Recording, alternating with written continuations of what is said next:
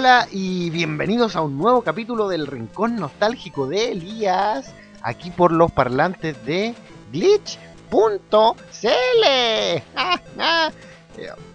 Ya han ocupado tanto mi, mi- mi- mi intro característica o mi forma de decir glitch. Ahora todo el mundo en la página lo hace. Qué horrible, me quitaron lo que era lo que me hacía lo que me hacía especial. Te maldigo, Paulo. Y a ti, Chris. Eh... No, una broma, los quiero.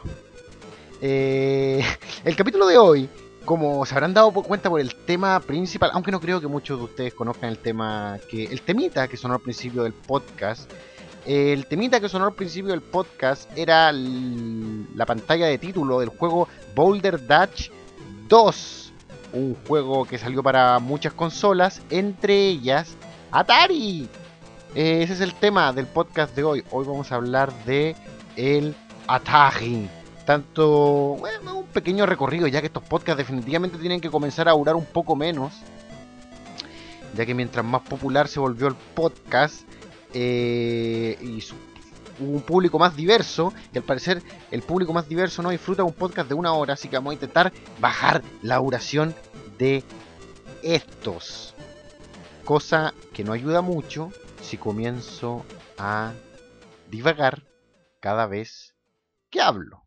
Bueno, eh, en el podcast de hoy vamos a hablar de Atari, tanto de la empresa un poco como de, al- de algunas de sus consolas y por supuesto desde un punto de vista nostálgico, haciendo hincapié en los juegos que jugué y que recuerdo que en el fondo son los más populares. Eh, Atari es una empresa que desarrolla eh, juegos y consolas. Eh, una empresa que ha pasado por muchos dueños. La empresa que actualmente maneja el nombre de Atari fue fundada en 1993 bajo el nombre de GT Interactive y fue adquirida por IESA en 1999 que cambió su nombre, ahora esta empresa cambió su nombre a Infrogames. Infrogames compró Atari, el Atari original, a Hasbro, la que a su vez Hasbro había adquirido Atari de GTS, que era una empresa que desarrollaba disquete. Disquete.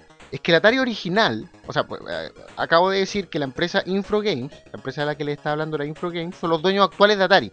Porque el Atari original pasó por muchas manos, de hecho hasta fue parte de Warner, vamos a hablar de eso eh, un pelín más adelante. Pero Atari fue eh, la, primera empresa, eh, fue pionero en la fabricación y la venta de juegos de arcade, consolas caseras y de PCs, eh, computadores personales. Eh, y, fue un líder de la industria hasta eh, principios de los mediados de los 80, cuando lentamente comenzó a decaer, decaer, decaer. Sí hubo un momento en los que Atari fueron reyes, fue finales de los 70 y la primera mitad de los 80. Luego no se la pudo, lamentablemente, con sus grandes competidores y tomó un par de malas decisiones de las que hablaremos después. Eh, oye, después en el otro bloque, supongo, vamos a hablar de, de mi aproximación personal con los Atari, de cómo una vez más el primo Carlos está involucrado. Espero que escuche este capítulo, a pesar de que está un poquillo enojado conmigo porque lo dejé plantado para el 18 de septiembre. Pero este capítulo va dedicado al gran primo Carlos. Eh, Atari está presente en el mundo de las consolas eh, desde su inicio, con consolas como el Atari 2600, conocido también como la BCS, Video Computer System. También como dije antes, Atari fabricó eh, computadoras de 8 bits, eh, el Atari 400, 800 y la serie XL y XE. Eh, Atari 65XE fue el Atari que yo tuve. No, yo no tuve la consola, esa consola como con, así con terminaciones casi como en madera, eh, con joystick. eh, no, no es la yo no tuve esa consola Atari, yo tuve el computador personal, el, el 65XE de 8 bits, que en el fondo eh, también se conectaba a la tele. Atari también se metió en el mundo de las computadoras, perdón, de las consolas de 16 bits. Con Atari ST intentó tener una hizo, perdón, lanzó una portátil, eh, Atari Lynx, Y luego vino el gran desastre de Atari, como que su, su, su última incursión en el mundo de las consolas, que fue el ninguneado por la humanidad completa, Atari Jaguar, Atari Jaguar. No, no. Ah, no, no voy a poner un efecto sonido de Jaguar después, yo mismo voy a hacer el ruido. No, no salió, ¿cierto? Eh, Atari Jaguar, supuestamente la primera consola de 64 bits aunque como esto era nada más que nada una promoción de marketing, ya que en realidad se trataba de procesadores de 32 bits funcionando de manera paralela para lograr esa potencia de 64 bits. Oh, Atari Jaguar, trataste de engañar a tu público y te fuiste al carajo. Muchos dicen que esta consola fracasó. Bueno, primero porque no se la pudo con sus competidores, que era PlayStation y eh, Dreamcast eh, lo otro fue que no, no, no, hubo la suficiente, al parecer, pro propaganda sobre el Atari Jaguar, pero en realidad era una consola bien, bien fea y... Eh, era bien feucha el Atari Jaguar. Para el control parecía una calculadora, no, no lo entiendo. Pero era más poderosa que las otras consolas de la época, como el Super y el Sega, y aún así no se la pudo. ¿eh? Atari, la empresa fabricante de juegos fue fundada en 1972, estoy hablando del Atari original ahora, eh, por Nolan Burnshaw y Ted Darby. Eh, es el problema de anotar todo con mala letra, que después no lo, no lo puedo leer bien. Pero el tal Ted ni siquiera aparece en Wikipedia, así que no debe ser una persona em, eh, tan importante. Atari es considerada la fundadora de, de la industria de los videojuegos como tal, como una industria, ya no como un montón de, de loquillos estudiando por primera vez la computadora, haciendo cosas en su cochera. Eh, no, Atari convirtió lo que eran los videojuegos ya en una, en una industria. Todo esto gracias a Pong.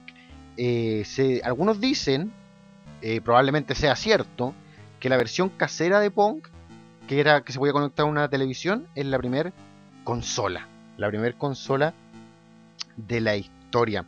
Eh, Atari, la empresa originalmente se llamaba Syzygy. S-Y-Z-Y-G-Y. Syzygy. Que es, eh, es, un término astronómico, de, astronómico. Pero se cambió por Atari, que es una palabra que en japonés significa, es como el peligro de que tu contendor se quede con todas tus fichas. Eso significa la palabra Atari. Malditos japoneses, ¿por qué eh, eh, con una palabra definen un concepto tan extenso? Eh, el peligro de que tu competidor se quede con tus fichas. Atari. Eso significa la palabra. Además que lo eligieron porque sonaba bien. Supuestamente era una palabra que podía ser recordada en cualquier tipo de mercado. Y ese logo de Atari, que el de la, línea del medio recta con las dos, dos líneas a los lados que van curvándose hacia la izquierda y la derecha, ese logo de Atari, ay, búsquenlo en Google, pongan el logo de Atari, lo van a ver. Y además tienen que recordarlo si alguna vez tocaron un Atari en sus vidas. Bueno, ese logo se llamaba Fuji. Fuji es el nombre de del logo de, de Atari. Eh, en 1976, muy poco después de haber sido fundada en el 72, Atari fue vendida a Warner, Warner Entertainment. Resulta que Atari eh, con todo esto de la producción de juegos, llegó a ser eh, parte, de, una parte muy grande de los ingresos que comenzaron a entrar a, a, Warner. Entonces, eh, ayudaron a que se convirtiera en una de las empresas con el crecimiento económico más rápido.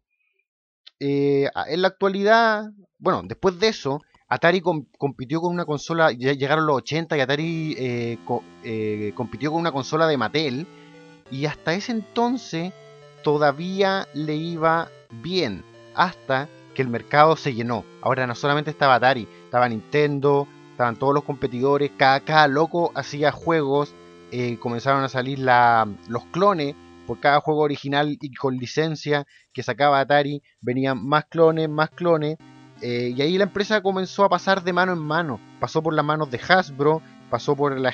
Y ahí ya se empezó a perder, a perder. Pasó, como dije, por las manos de esta gente de JTS, que eran fabricantes de disquet. Eh, y ahí Atari ya no tenía nada que hacer. De, hecho, eh, pasó también otro de los pésimos momentos de Atari con el juego ET. Se dice que mm, a principios de los 80, Atari como que tomó todas las copias de ET, eh, los fracasos, entre ellos las grandes copias de ET que no se habían vendido, y las y la enterraron como en un terreno baldío. Y lo llenaron con cemento para que, para que nadie nunca lo viera, junto con todas las consolas y todos los computadores de Atari que no se habían, no habían podido salir a la, a la venta.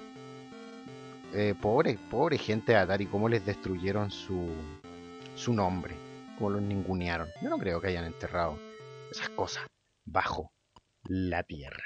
Como dije, eh, fue el gran primo Carlos el que me. Eh, el que me. el que me introdujo al mundo de Atari. Yo era un pequeño nene allá por. Em, ya, ya, no era la época de Atari propiamente tal, allá por, como por finales de los 80. Y este hombre tenía un Atari. Entonces, él tenía el XE130, que era un modelo superior al que tuve yo, el XE65. Entonces, eh, mi madre, que me veía sufriendo porque el primo Carlos no me prestaba su Atari, eh, le pidió al primo Carlos que le ayudara a elegir uno y me lo compró. Y me compró el Atari 65XE. Al parecer, según el primo, yo no me merecía tener el mismo, eh, la misma consola que él. Así que me, compró, o sea, eligió y le dijo a mi madre que comprara la que era inferior. Y venía con una disquetera. Eh, y ese es como el gran tema. Cada vez que alguien va a la nostalgia y empieza a hablar de Atari, se acuerda de la disquetera y de retroceder las tres vueltas de contador cuando cuando se cargaban los juegos, porque los juegos se cargaban como en tiempo real mientras avanzaba la cinta a un cassette. Generalmente eran como ponte tú 100 vueltas de contador o 120 vueltas de contador que tenía que haber un juego para cargar. Y a veces cuando se había un error había que retroceder tres vueltas, apretar Start y Option y Play. Y, y el juego volvía a engancharse y, y, seguía cargando. Algunos juegos, gracias a, al dios en quien no creo, eh, traían opciones para esperar, para ver mientras esperaba la carga de un juego. Eh, por ejemplo, jugar Punk. Jugar Punk mientras se cargaba un juego. Era curioso porque a veces ver el, ver cómo se cargaba Punk, o sea, perdón, jugar Punk mientras se cargaba el juego era más divertido que el juego en sí. Entonces, eh, a veces terminaba de cargar el juego, pero tú preferías seguir jugando Pong porque una vez que ya pasaba al juego no podíais volver a jugar Pong hasta que, hasta que a cargar el mismo juego u otro. Eh, no todos los juegos eran tan bondadosos como em, de venir con la opción de jugar Pong. Algunos no venían con nada, solamente la opción de aburrirse mientras cargaba. Algunos venían con un contador, recuerdo que tenía Montezuma Revenge, del que voy a hablar en el segundo bloque, y venían solamente con un contador. Otros, como el juego Boina Verde, Green Burger, que era horrible, no tenía nada. Tenía un signo de exclamación en la pantalla azul mientras cargaba. Y tú no sabías si el juego estaba cargando, ¿no? Y a las como 3 horas partía el juego. En fin. Oye, y pero Atari, a, diferencia de lo que el público masivo y más eh, que no sabe nada de videojuegos podría pensar, Atari sigue existiendo. Como dije, parte de Info, Games eh, son dueños de la franquicia de Dragon Ball y de Dryburn. Eh, también hacen juegos de, de viaje a la estrella. Y fueron los que nos trajeron probablemente el mejor juego de, de los cazafantasmas que se ha hecho en la historia. El último juego de los cacha, de los cacha, de los cachafantasmas. El último juego de los cazafantasmas. Eh, un gran juego y como dije el mejor juego que se ha hecho en la historia de esa franquicia. Curioso, eh, Atari nos trajo a la vez el peor juego de los cazafantasmas, que fue su primer juego de Atari, y a la vez el mejor juego de los cazafantasmas, que es el último que se que se que se lanzó. Oye, eh, en pos de que, como dije, estos podcasts van a comenzar a ser más cortos para que todo el público con déficit atencional los disfrute, vamos a ir con el tema musical. Este es el tema musical, el tema central. Es parte de la banda sonora. ¿Está bien llamarlo banda sonora? No sé. Es parte de, las, de las tonaditas de 8 bits que suenan en el juego de Popeye, uno de mis favoritos de Atari. Disfrútenlo y seguimos luego en el rincón nostálgico de Elías por los parlantes de... ¿Saben que Mi voz está súper mal, pero igual lo voy a hacer. Glitch.cl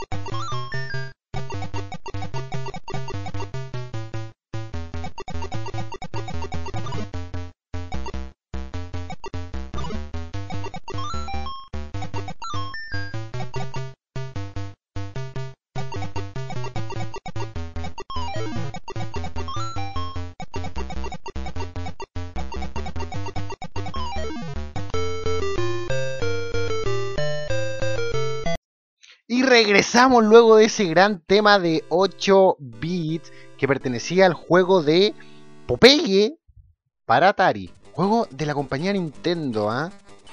eh, producido por la compañía Nintendo para Atari. Eh, había varias formas de cargar los juegos en Atari, no, no todos eran de la gran... De la gran... No todos se cargaban gracias a la disquetera. Atari también contaba con una disquetera. Eran unos, eran unos disquetes, no como los que conocieron eh, más actuales. Los, eran unos disquetes más largos y como más frágiles. Eran como una hoja de papel. De hecho. Eh, también estaban los cartridge.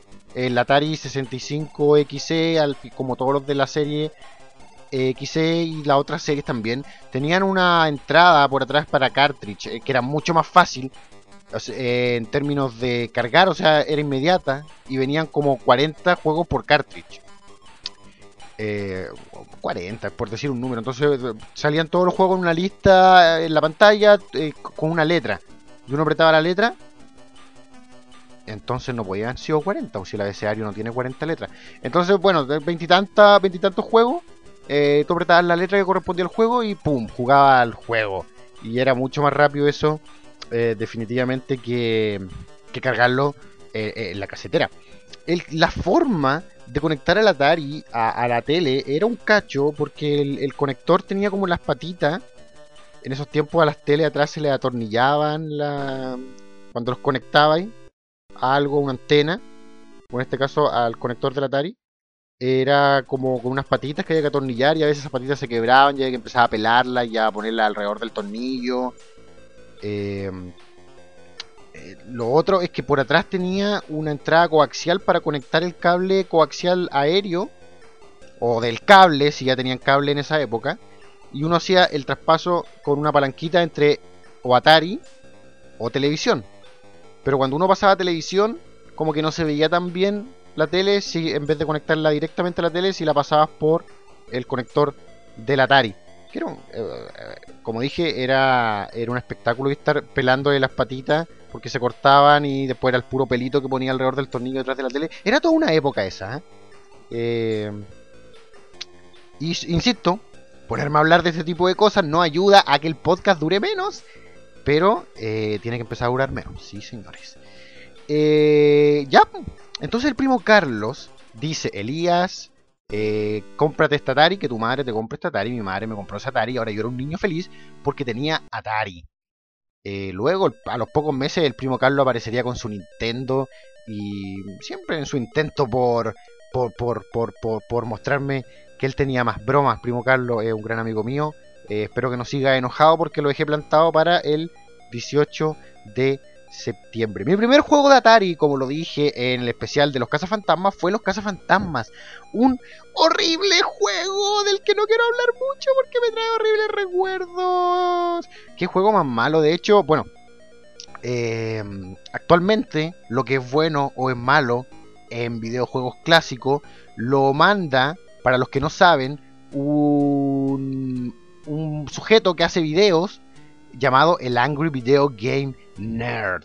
Él es quien actualmente decide qué es bueno y qué es malo en la industria de los videojuegos de la nostalgia. Y este hombre dice que este juego es malo.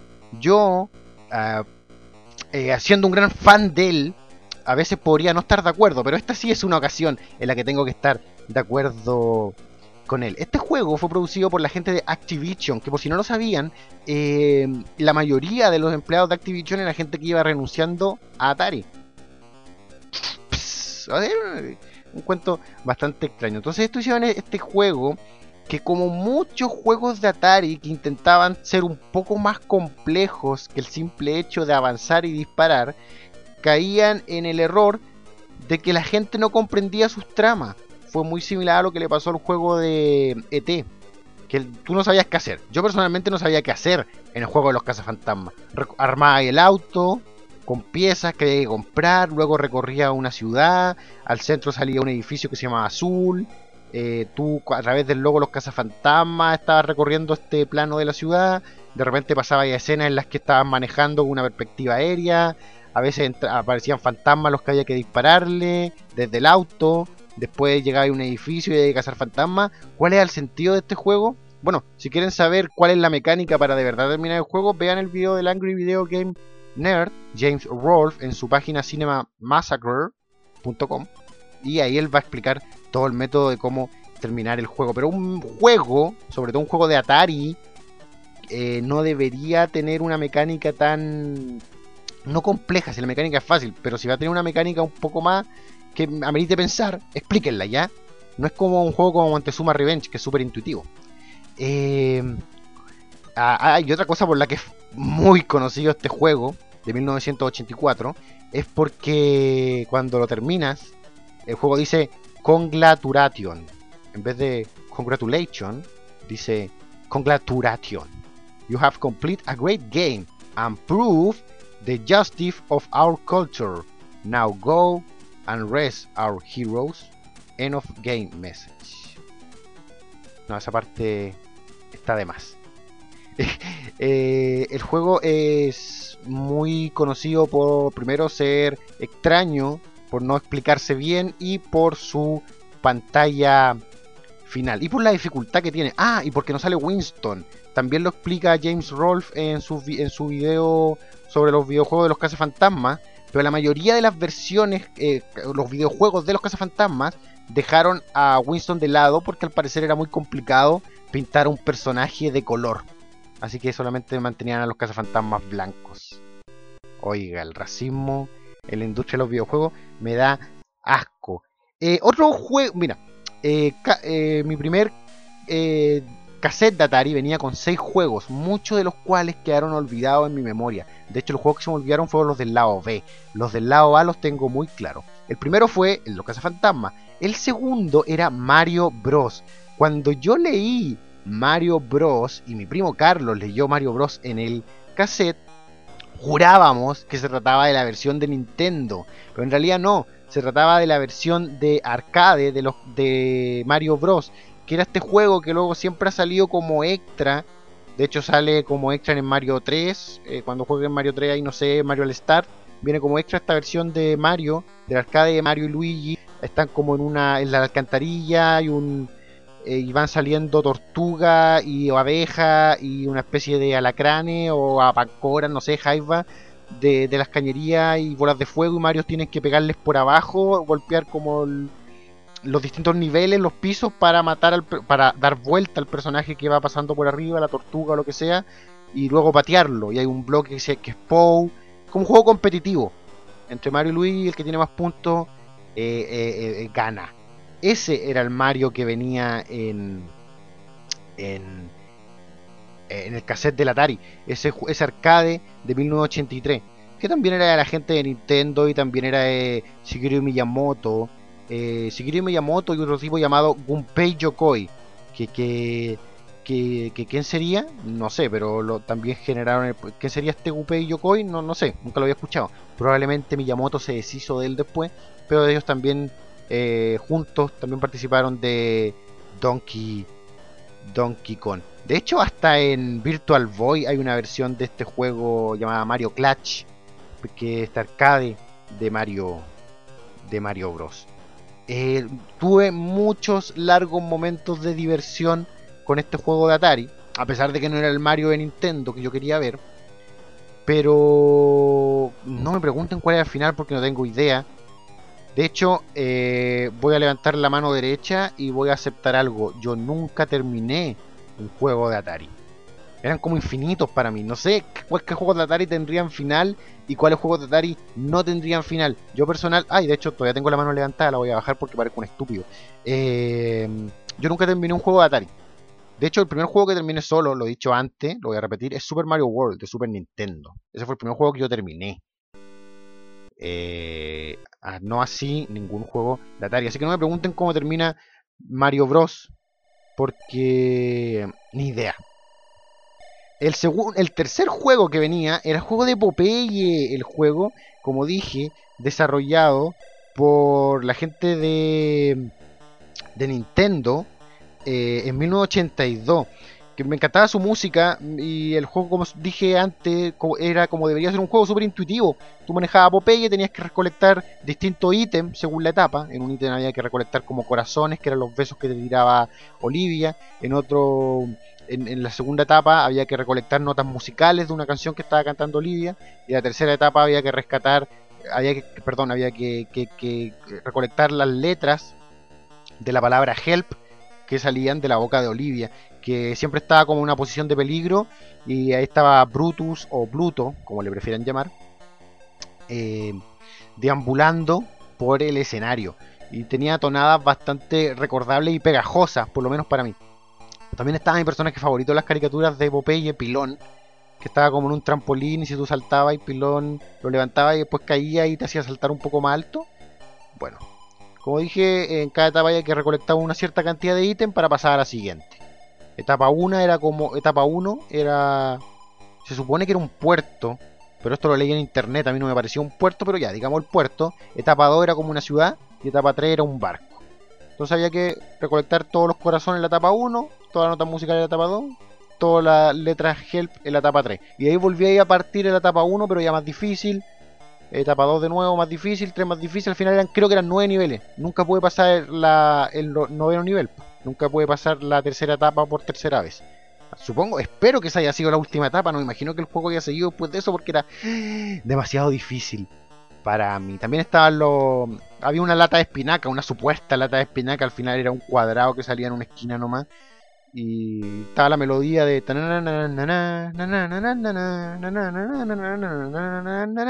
La típica melodía de Popeye. Juego bastante divertido de Atari. como, es, como era Mario Bros. también para mí.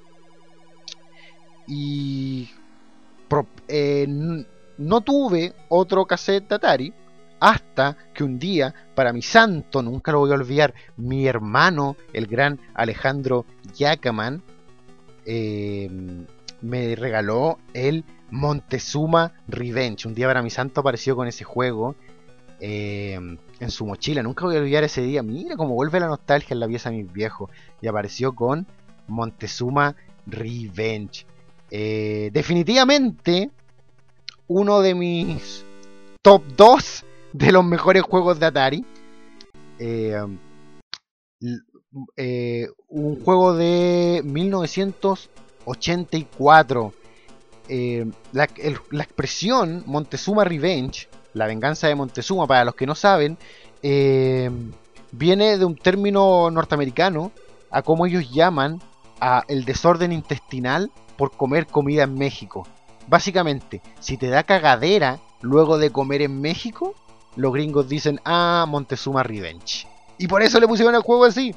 Eh, el protagonista del juego, eh, contrario a lo que muchos pensaban, no se llama Montezuma, el protagonista del juego es Panama Joe, un personaje que, que está como en la excavación de la pirámide de Montezuma II y tiene que recolectar los tesoros y burlar todas las trampas y enemigos que hay en esta pirámide de Montezuma.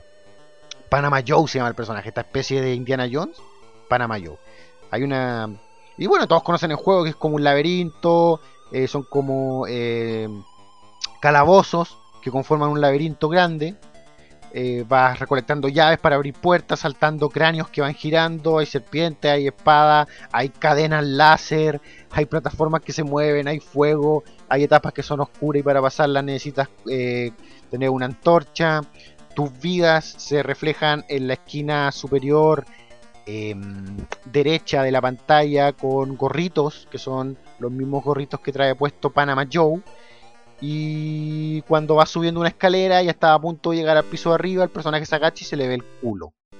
Yo estoy, yo estoy, se le ve el culo y eso es como la primera vez que, en mi teoría, siempre ha sido mi teoría, de hecho hice un video sobre eso, búsquelo en mi Facebook, sobre que es el primer Goatse de la historia. Panama Joe cuando termina de subir una escalera y llega al piso de arriba y queda como inclinado un momento y se le ve el popó apuntándose a la pantalla, es el primer Goatse de la historia. Búsquenlo, véanlo, analícenlo y verán que tengo razón. Em, definitivamente un gran juego, además que su tiempo de carga era nada, eran como 36 vueltas de contador, así que genial, no había que esperar, no venía con Punk mientras se cargaba, pero no había que esperar nada para jugarlo. Mi hermana también tenía un cassette con... Tengo una hermana, sí, nunca hablo con ella, nunca hablo de ella porque no hablo con ella. Ella tenía un juego que se llamaba Pole Position en un cassette, que era un juego de auto. Nunca me gustaron mucho los juegos de autos, pero lo jugaba para que mi papá como que, como que me, estuviera conmigo, porque nunca estaba mucho conmigo. Eh, había otro juego de Atari, eh, Tic Tac Toe 3D, 3D Tic Tac Toe. El Tic Tac Toe de 1980 era el juego. El Tic Tac Toe, para los que no saben, es lo que conocemos aquí como el juego del gato. El gato, chucho, cuando está, cuando en clase tú bueno, usted ahora no sabe lo que es clase, usted lo único que conocen es estar en, en, paro. ¿Cuánto llevan en paro? No tengo idea, no veo las noticias, pero llevan como mil años en paro. Bueno, déjenme contarle.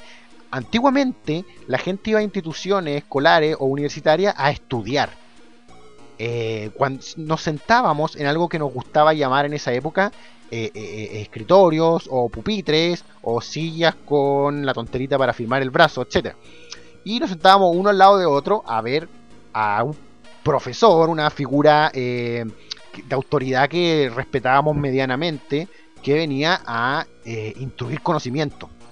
Insisto, ustedes no tienen nada idea de esto porque han pasado toda su vida en paro, pero ya, este tipo instruía conocimiento, pero la verdad nadie estaba muy ni ahí, ¿cachai?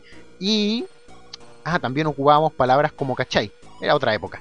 Eh, entonces nos poníamos a jugar gato en los cuadernos de otro. Un juego en el que había que hacer cruce o círculo y el primero en tener tres o, en línea, pum, gana. Tic Tac Toe 3D era esta versión, pero en un tablero con cuatro niveles y la opción de y, cuatro espacios para poner línea. La cosa es que las líneas las podía hacer ya no solamente hacia arriba o hacia abajo, también podía ser de izquierda a derecha, o sea, en los cuatro niveles eran como si fueran un solo nivel juntos. O sea, tú podías hacer un gato eh, poniendo la figura, tu marca de X o círculo en cualquiera de los cuatro pisos. Era bien, es bien complejo explicarlo, tan complejo explicarlo que hasta el día de hoy no lo entiendo en realidad.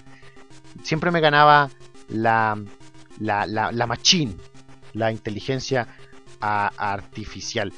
Eh, otros juegos que recuerdo Atari, a pesar de que no los tuve yo, era Crystal Rider, que venía en, un, en unos cartridge de mi primo Carlos, Dick Duke de 1983 fabricado por Namco, que era el objetivo era este típico juego de cavar y matar a los enemigos dejando que le cayeran roca encima. Como que tú escarbabas y decía que el compadre te siguiera, te ponía debajo una roca, te corría y la roca lo mataba. También podía inflar los personajes para matarlos. Ese era Dick Duke de 1983, que tuvo como mil clones. ET eh, e de 1982 otro video que según James Rolfe, otro juego, perdón, que según James Rolfe es el más malo de la historia, o uno de los más malos de la historia, y tengo que estar de acuerdo, ya que tiene el mismo problema de los cazafantasmas, pero peor aún. No se explica, no, no, tú no entiendes lo que estás haciendo. Eh, básicamente había que recolectar piezas del teléfono de T y esquivar a los adultos y llevarla a un lugar específico y, y que llamar a casa. Pero eso no, no lo iban a entender eh, nunca. eh, Asteroid de 1979, también es un juego de Atari, pero era un juego con una máquina de vectores. Otro de los primeros arcades que redefinió la época y que, y que construyó la industria de los videojuegos y lo transformó en algo popular fue Asteroid. Que no se trataba de, de pixeles ni, era una eh, cosa casera. El original era, era hecho con, con líneas de una máquina de vectores. Eh, después tuvo mil, mil adaptaciones. Asteroid, hasta el día de hoy creo todavía hay, hay port de, de Asteroid. En, estaba haciendo un poco de memoria, también jugué Pitfall. ¿Jugaron Pitfall alguna vez? A mí, yo no sé cuál era el amor con Pitfall, yo lo odiaba. De hecho, creo que lo dije en el primer capítulo del Rincón Nostálgico de Elías, que yo encontraba que el juego del libro de la selva, que también odio, era similar al juego de Pitfall, de 1982. Juego que nunca me gustó, me encontraba muy lento, el personaje era muy grande, no sé, eh, algo netamente personal. Oye, y llegué al momento del Rincón Nostálgico que no quería llegar, ya que para mí hay tres grandes juegos en Atari, no dos. Montezuma Revenge, el que voy a decir ahora, que me da vergüenza, y el que voy a decir que para mí es mi juego favorito de Atari, que lo voy a decir después. Pero ahora, ya, si Montezuma Revenge es para mí el tercer mejor juego de Atari, el segundo mejor juego de Atari, que me da mucha vergüenza, es Saxon de 1982. ¿Por qué me da vergüenza? Porque tengo que aceptar, mientras me muerdo la lengua, que fue desarrollado por la gente de Sega. Los mismos tontos que trajeron Echo de Dolphin son los desarrolladores de Saxon. Un juego que me encanta y me encantaba cuando niño, principalmente porque yo decía que se llamaba Saxon y me reía, pero con el tiempo maduré. No, mentira, Saxon. Saxon es un juego eh, que simula el 3D, un juego de aviones, de un avión específicamente, que va recorriendo como una especie de fuerte, como, como un avión que va dentro de una estructura y va avanzando izquierda a derecha pero un poquito corrido hacia arriba. Va, entre, eh, digamos que una, una simulación del 3D. Eh, un juego muy divertido. De, es como el típico juego de aviones, de ir esquivando a, los enemigos que te disparan. Vienen otros aviones, hay torretas en el suelo, hay distintas, atacan por todos lados. Pero la simulación 3D, después de haber jugado juegos como eh, ET, o, que, es del mismo año, ambos son de 1982, juegos como Dick Duke del 83 o Mario Bros del mismo 83 también, juegos planos, jugar un juego como Saxon que está simulando el 3D, wow, wow, para mí me, voló la mente. Eso y el Saxon. Pero eh, ah, me, me, voló la mente y me traía horas, horas y horas de diversión. Según leí, fue el primer juego en ser promocionado en la televisión. Y el, uno de los primeros en traer el concepto de sombra. Que en el juego era muy importante. Porque a veces para darte cuenta si estabas volando muy alto o muy bajo, la sombra te ayudaba más.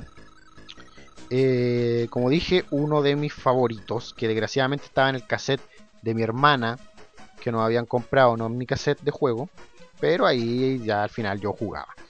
Eh, y luego viene mi gran favorito eterno de los juegos de Atari con el tema musical que decidí partir este podcast es Boulder Dash 2, un juego que la mayoría de ustedes no, muchos de ustedes no deben conocer, la mayoría debe conocer Montezuma Revenge y se debe sorprender que yo no ponga Montezuma Revenge como el primero, pero yo la verdad prefería Boulder Dash 2, juego de 1983, mismo año en que nací, eh, programado por Peter Liepa. Nunca voy a olvidar esto porque la pantalla principal de Boulder Dash tenía una de las pantallas, una de, con, una de las intros con mejor gráfica que yo había visto en mi vida. Y decía Boulder Dash 2 by Peter Liepa. Y es un nombre que jamás voy a olvidar. Peter Liepa. No sé nada de Peter Liepa. Donde quiera que esté, quizás esté muerto, quizás esté en la cárcel. No sé. Gracias por fabricar el juego que más me divirtió en, la historia de Atari. Eh, en este juego tú manejabas a un personaje llamado Rockford que tenía que ir escarbando en la tierra y buscando diamante. Pero era un juego de puzzles súper complejo porque ir capturando estos diamantes no era como en el Dig no era como en otro juego de recolectar cosas, no era como Popeye, era un juego de puzzle en los que en la tierra habían muchas rocas, rocas y diamantes mezcladas en tu paso mientras escarbabas en la tierra. Y mmm, cada eh, eh, llegaba un momento en el que cada vez que tú excavabas desencadenaba eh, avalanchas de piedra, avalanchas de diamante. Habían enemigos también que eran como unos cuadrados que se prendían y apagaban, que iban por el escenario dando vueltas. Entonces cualquier movimiento en falso desencadenaba tu muerte o que quedaras atrapado. Porque tú podías empujar una roca si tenía espacio libre atrás, pero no podías empujar dos rocas. Si estaban pegadas una a otra, no podías empujar una roca si atrás de la roca no había, eh, había tierra. Como quizás no mi explicación no es la mejor. Para los que no conocen Boulder Dash, busquen un video en YouTube, qué sé yo, y para los que conocen Boulder Dash, quizá ah, entiendan por qué lo pongo por sobre Montezuma, porque era un juego eh, eh, eh, en el que lo hacías bien o lo hacías mal, y si lo hacías mal, quedabas atrapado. Y quedabas ahí atrapado nomás. Que yo recuerde, o nunca supe, no había un botón de suicidio. Había que o resetear o, volver a empezar o esperar a que el tiempo se terminara y muriera, y, pero. O volver a empezar nomás, ¿cachai? Era, era horrible. Y frustrante, pero al mismo tiempo, frustrantemente en buena, porque era un reto. Nunca terminé Boulder Dash, sí avancé mucho. Me encantaban su... Yo siempre me armaba la historia que el tipo estaba como escapando de la cárcel y escarbando eh, eh, su salida a la libertad. Mm, probablemente no era esto lo que estaba haciendo, Además que me parecía curioso porque eh, en la pantalla de inicio Rockford parecía un tipo joven, pero cuando tú veías el juego en sí tenía como cara de alien o cara de hormiga. Parecía un ser humano joven en la pantalla, pero reflejado en, el juego parecía una, tenía como una cara hormiga, tenía una polera raya y zapatilla. Era bien divertido el compadre. Y hasta y hubieron, ¿sabes qué? No sé cuántos Boulder Dash hubieron al parecer fueron 5. Recuerdo haber visto una lista de varios Boulder Dash, una cosa así. Pero yo jugué el 2 y me encantaba. De 1983, Grande Peter Liepa. Em, y esos fueron algunos, varios, solamente una peinada en realidad a los juegos de Atari que jugué. Hay muchos otros juegos de Atari que recuerdo en un cartridge que me pasó el primo Carlos, venían varios. Eh, yo compré luego cassette, mi hermana compró cassette. Recuerdo uno que se llama Oil, que era una especie de Pac-Man, pero tú estabas como. Era como un Pac-Man, pero tú no te podías separar de una.